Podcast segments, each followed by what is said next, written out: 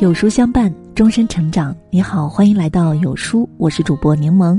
今天的文章我们来听：今天你给孩子宽松的教育，明天社会替你狠狠教育他。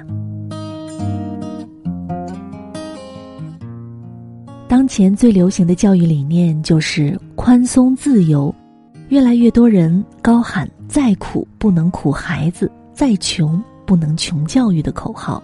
慢慢的演变出一种怪象，父母对孩子的教育投资越来越大，父母对孩子的管教反而越来越宽松。可是教育孩子真的能宽了尺度，松了力度吗？一，孩子趾高气扬，家长威严扫地。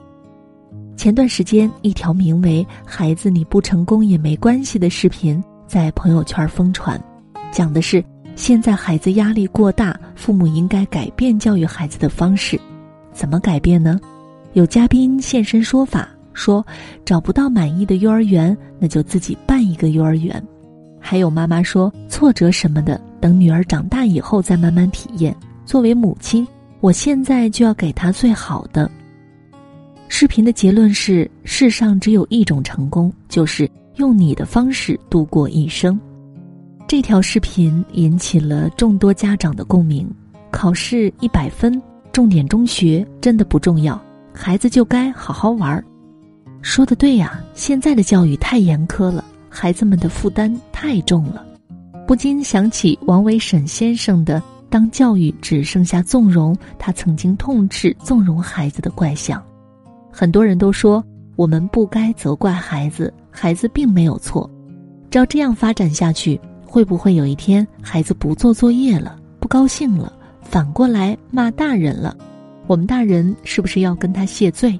目前这一现象正在上演，孩子课也不听，作业也不写，甚至不想继续读书，父母却觉得可以理解，孩子不想读那就不读了，反正家里养得起。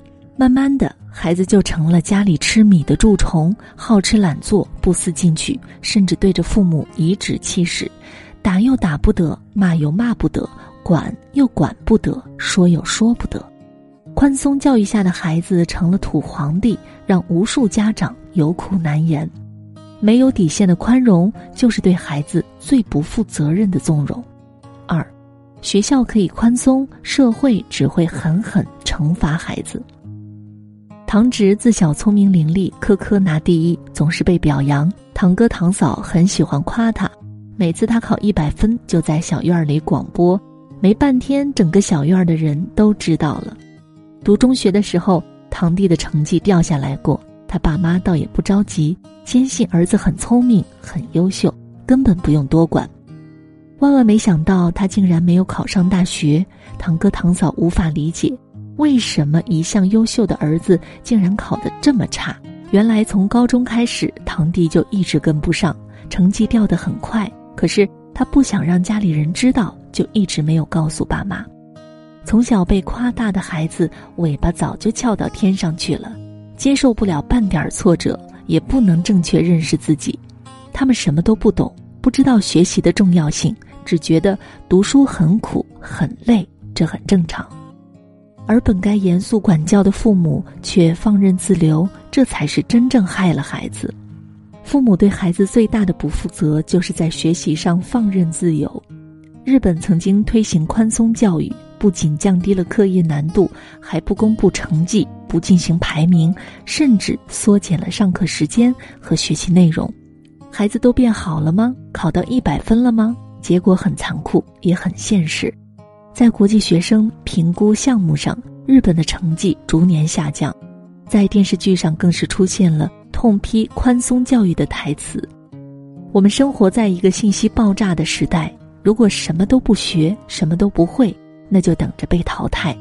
试想，别人家的孩子都在拼命学习，琴棋书画样样精通，奥数舞蹈做机器人，样样不在话下。而你却让孩子慢慢来，不着急，不管什么知识都给孩子打折，不管什么压力都给孩子减负。在这个连机器人都能跟人竞争的社会里，你让孩子将来如何立足？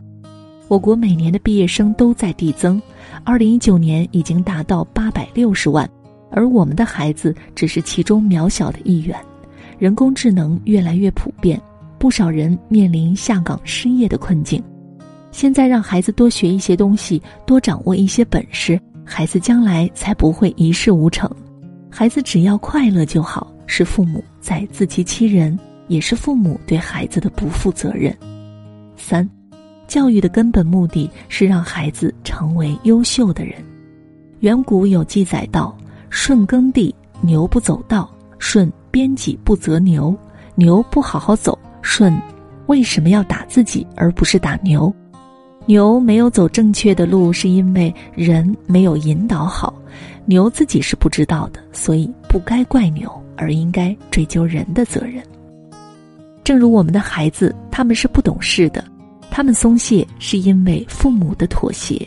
假如我们一再妥协，孩子就会完全走上错路。变得越来越调皮、任性、野蛮、刁钻。对孩子最大的负责，不是管他吃、管他穿，也不是让他按照自己的方式长大，而是教会他独立生存，成为一个优秀的人。最近，朗朗大婚，有关郎家的教育方式再度上了热搜。朗朗自小热爱音乐，喜欢弹琴，但是他并不是一开始就热衷于练琴。若不是父亲一直以来的催促、逼迫与鞭策，他可能就坚持不下来，无法成为当今世界上叫得出名字的钢琴家。在回忆起自己练琴之路时，朗朗对父亲表达了由衷的感谢。有些能力的确是天生的，但天赋并不意味着你可以通过更少的努力去获得更大的成就。人生是一步一步走来的，走了这一步，才有下一步。兴趣是练出来的，谢谢爸爸逼我练琴。有天赋的人尚且需要几十年如一日的努力与坚持，没有天赋的孩子怎么能随心所欲不学习不努力呢？学习本身就是一场长久的积累，这场持久战本身就是辛苦的、枯燥的。孩子不懂坚持和奋斗的意义，他们只觉得苦、觉得累，想放弃。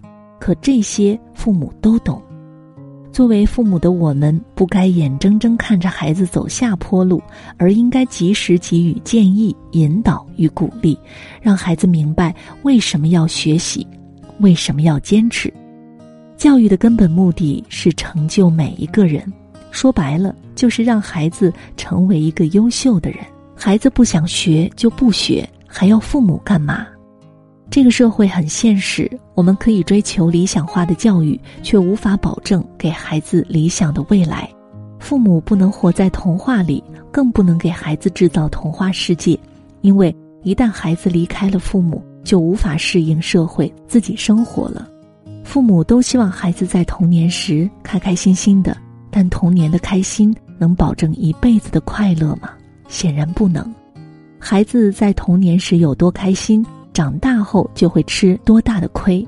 小时候父母宠爱孩子，老师迁就孩子；长大后不会再有人保护孩子，领导不会在意你的感受，只会看你能不能干；社会不会保住你的位置，只会让你屡屡碰钉子。教育越宽松，孩子越受罪。有一个十四岁的女生不喜欢学校，不爱学习，觉得还是待在家里舒服。他每天都哭着闹着要回家，老师也没办法，只能让父母把孩子接走。回到家后的女生吃饱了睡，睡饱了吃，每天就想着怎么玩，心思完全不在学习上。到后来，她成了一无所长的巨婴，三十多岁还赖在家里啃老。孩子生来就是一张白纸，需要榜样与权威作为参照与标准。他需要拼命去学习一些什么，吸收一些什么，才能成为一幅优美的画卷。假如父母不严格细致的管教，孩子只会随性的生长，变成我们都不愿意看到的模样。宽松教育不仅无法激发孩子的优势，甚至会进一步恶化孩子的劣势。总有人说，孩子成不成功没关系，只要快乐就好。父母不该逼孩子，也不要焦虑。让孩子自由的生长，将来一定能成功。可我们孩子的起跑线本就远远落后于他人了，难道还任由他原地踏步、不思进取吗？孩子可以不懂事儿，但父母一定要懂事。有远见的父母都知道要狠心逼孩子一把，在孩子不懂事儿的时候，鼓励孩子努力，引导孩子坚持，这是父母的责任。如果孩子不想学就不学了，那还要父母做什么呢？